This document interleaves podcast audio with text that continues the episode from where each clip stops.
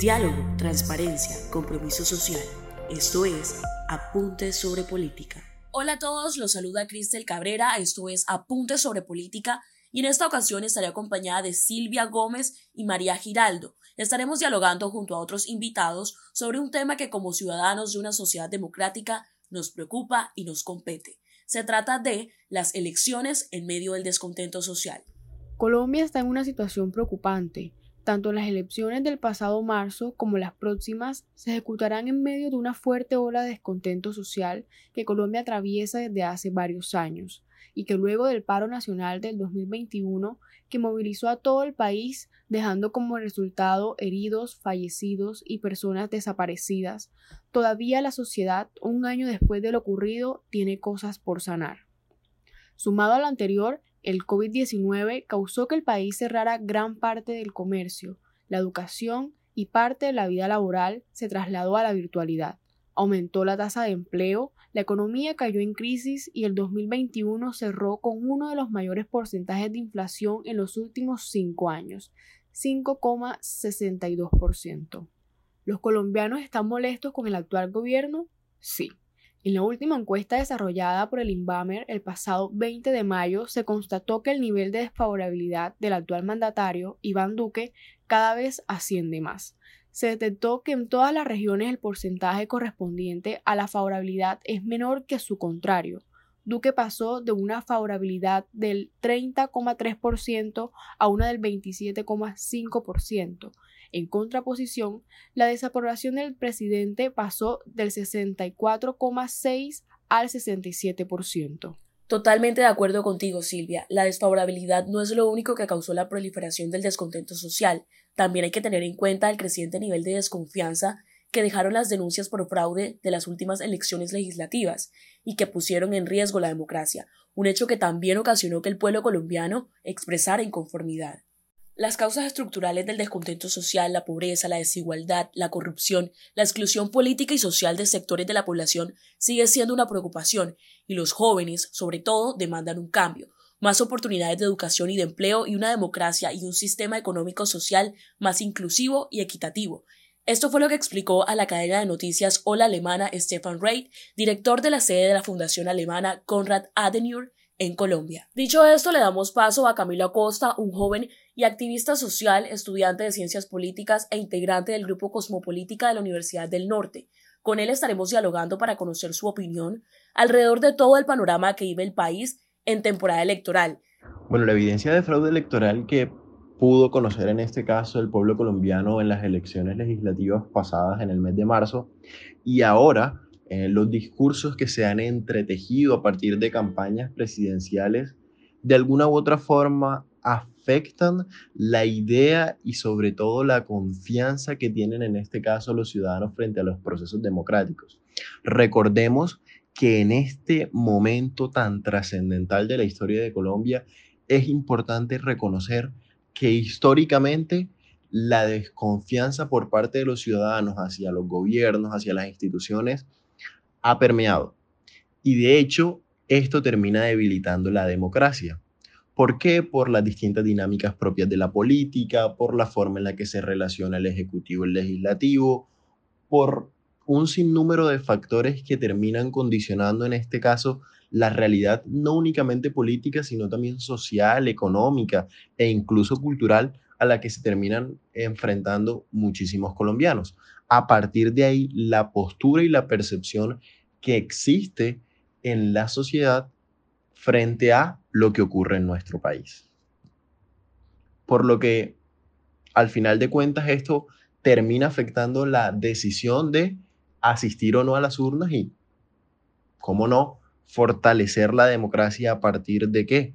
De la participación y de la incidencia no únicamente limitarnos al ejercicio del voto, sino también a lo que viene posterior a él, veduría ciudadana, análisis de resultados, seguimiento a la implementación de políticas públicas, cómo el Estado se acerca a las regiones, a los departamentos, a las ciudades, y todo esto a partir de una importante incidencia que pueden llegar a tener los ciudadanos siempre y cuando estén los cimientos de la confianza, del respeto y sobre todo de verme representado, en este caso, por las autoridades nacionales.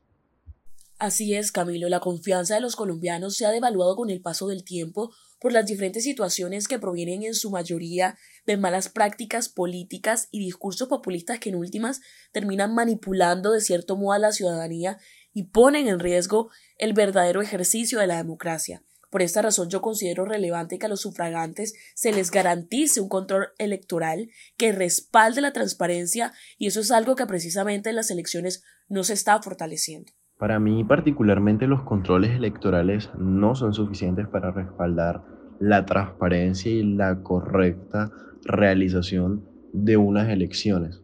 De hecho, creo que como ciudadanos, eh, los partidos políticos, en este caso las campañas, los propios candidatos, y como mencioné ya, la ciudadanía en general es consciente de la importancia de tener una veeduría internacional.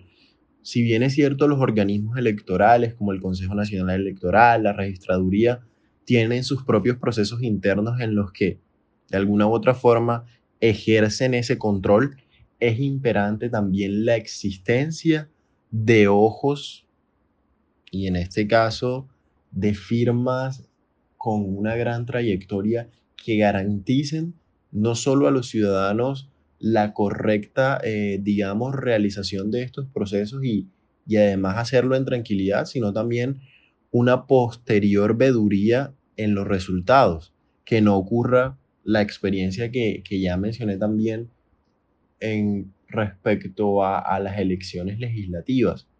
Por ende, es necesario incluso que organizaciones no gubernamentales, no únicamente firmas contratadas, sino también organizaciones no gubernamentales hagan presencia en territorio nacional durante este tipo de situaciones. Es cierto que Colombia debe optar por otros mecanismos que sean suficientes para que pueda haber una completa transparencia durante el proceso de las elecciones, ya que si no se hace el verdadero cumplimiento de vigilar y controlar el correcto y eficiente proceso electoral, la ciudadanía se verá envuelta en una incertidumbre que poco a poco se irá sumergiendo.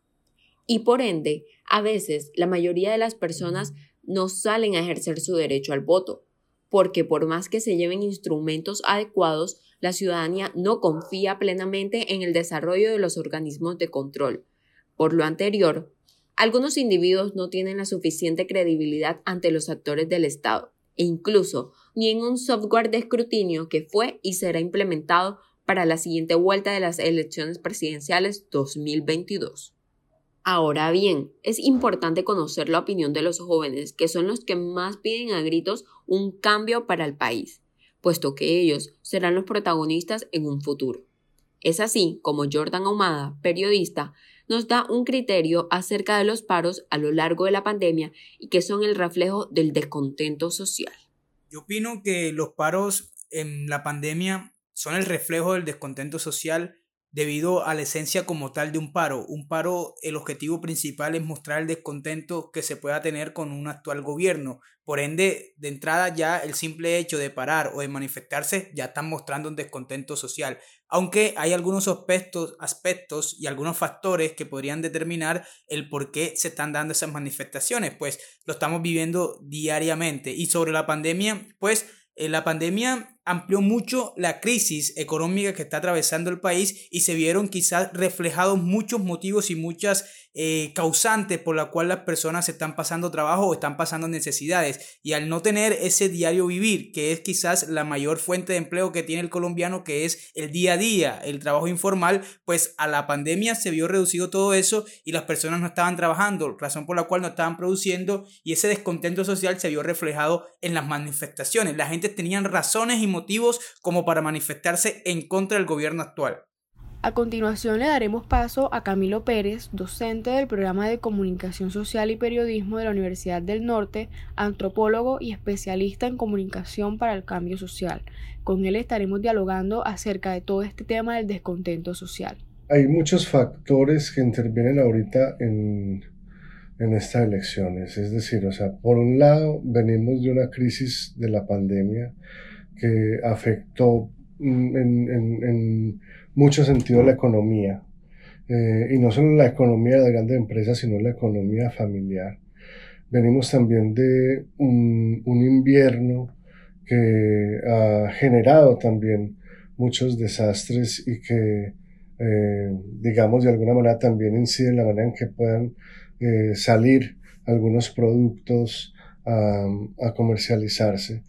Eh, venimos de una situación de paro armado en donde el clan del Golfo ha demostrado también como su presencia en el territorio y la ineficacia del Estado para manejar una situación como estas eh, y sobre todo la ausencia del Estado en muchas regiones del país que terminan siendo controladas por un grupo que todavía no sabemos qué es, o sea, que todavía nos es muy difícil de definir, ¿no? O sea, eh, porque no es paramilitar, no es guerrillero, no es delincuencia común, pero tiene parte de todo, entonces, eh, y tiene control, o sea, tiene, hizo una, digamos, fue un golpe directo a decir aquí estamos y, y tenemos eh, poder para ejercer un control territorial.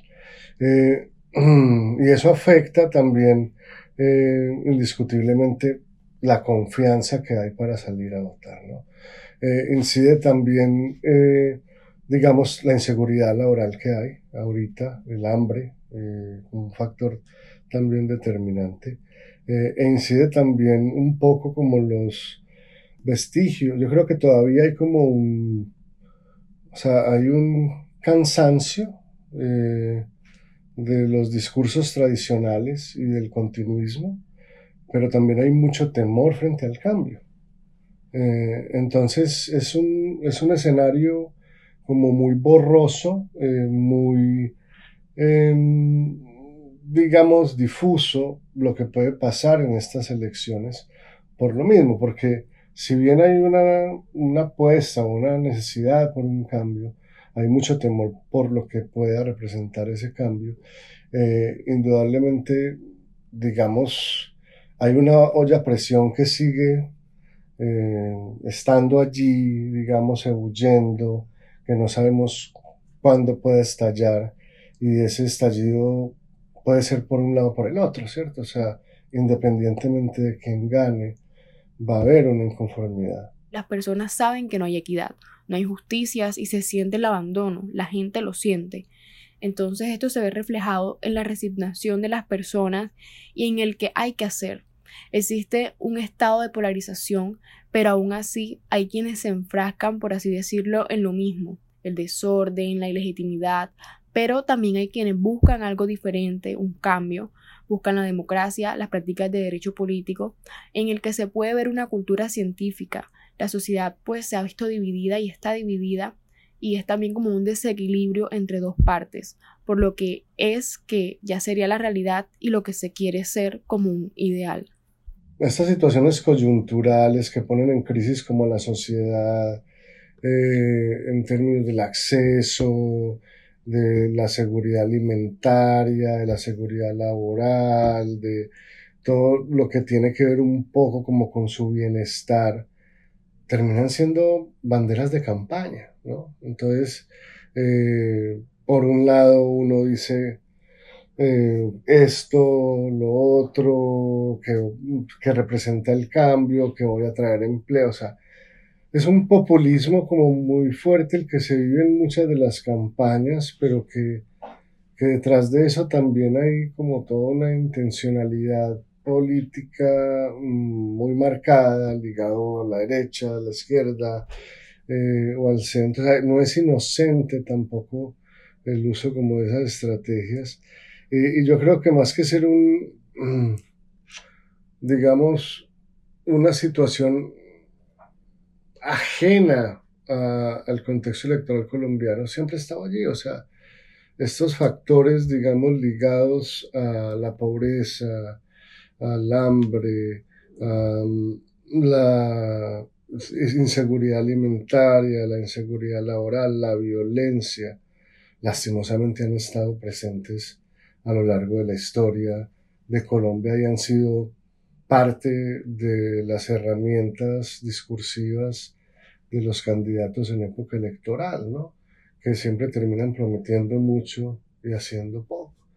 Eh, entonces, El asunto es cómo esto nos demuestra también que hay que generar un poco más de capacidades en la ciudadanía para discernir alrededor de cuáles son las propuestas o los planes de gobierno de los candidatos que se alinean con las necesidades y los intereses de la comunidad que, ellos representan, ¿no? Eh, y más que mirar un partido o una corriente política, es empezar a leer cuáles son las propuestas o los planes de gobierno de los candidatos y cómo me conecto yo con ellos. Pero es complejo porque un pueblo sin hambre es un pueblo que, un pueblo con hambre, digo, es, es un pueblo que muchas veces no toma decisiones acertadas y eso lo saben los, los políticos eh, y, los, y se manipula precisamente desde ahí, desde el estómago. Eh, entonces, es triste que se siga comprando votos con comida en Colombia, eh, porque eso habla de las necesidades de la situación de hambre que se está viviendo en muchos territorios. Eh, entonces, es un escenario complejo, digamos, la selección en Colombia es un escenario complejo por, por el contexto sociopolítico del país, no solo por la polarización, sino también por esas realidades tan difíciles que están afrontando los pueblos especialmente los territorios rurales. Estoy de acuerdo. En la sociedad hay varios factores culturales, ideales en los que el costo de vida se puede cambiar. Esto no todos lo ven igual, dicen que eso no se puede cambiar, entonces es donde aquí es donde viene el descontento social, en donde la sociedad se genera violencia, no ven solución a los costos de vida, porque no ven opciones en la sociedad por parte del Estado. Y claramente esto trae descontento social. Las personas saben cuándo sube el costo de vida, cuando hay épocas de cosecha. Entonces, ¿cómo los campesinos que son quienes cultivan nuestras frutas, nuestras verduras, no se ven beneficiados con estas cosechas, sino que se beneficia es el comerciante y los intermediarios. Ellos son pues quienes reciben la ganancia o el reconocimiento. Entonces hay veces en las que guardan estos productos y los sacan en unas temporadas con costos elevados y claramente sube el costo de vida y pues esto es lo que no debería ser la realidad. Luego de conocer las distintas opiniones expresadas por los invitados, no cabe duda de que Colombia atraviesa por una situación crítica socialmente hablando, producto de antecedentes que han marcado a la sociedad provocando en ella un descontento social que aglutina disconformidades por el mal manejo por parte del gobierno en materia de educación, salud, seguridad, calidad de vida, crisis económica, desigualdad, corrupción, pobreza, ausencia del gobierno en algunos sectores, entre otros. Todo lo anterior deja ver que Colombia demanda varios cambios a nivel normativo, económico, social y político. La elección presidencial es la oportunidad para definir un nuevo ciclo de movilización social, y en medio de un contexto tan polarizado como el actual, es importante conocer el discurso político de los candidatos, incluyendo sus propuestas, para tomar una buena decisión en cuanto al próximo gobernante. Hemos llegado al final de este episodio de Apuntes sobre Política. Agradecemos la oportunidad de llegar hasta ustedes y esperamos que el contenido de este podcast despierte nuevas reflexiones e intereses por conocer la realidad que atraviesa Colombia en temporada electoral. Diálogo, transparencia, compromiso social. Esto es Apuntes sobre Política. Este podcast fue realizado por estudiantes de la clase de Argumentación Periodística de la Universidad del Norte.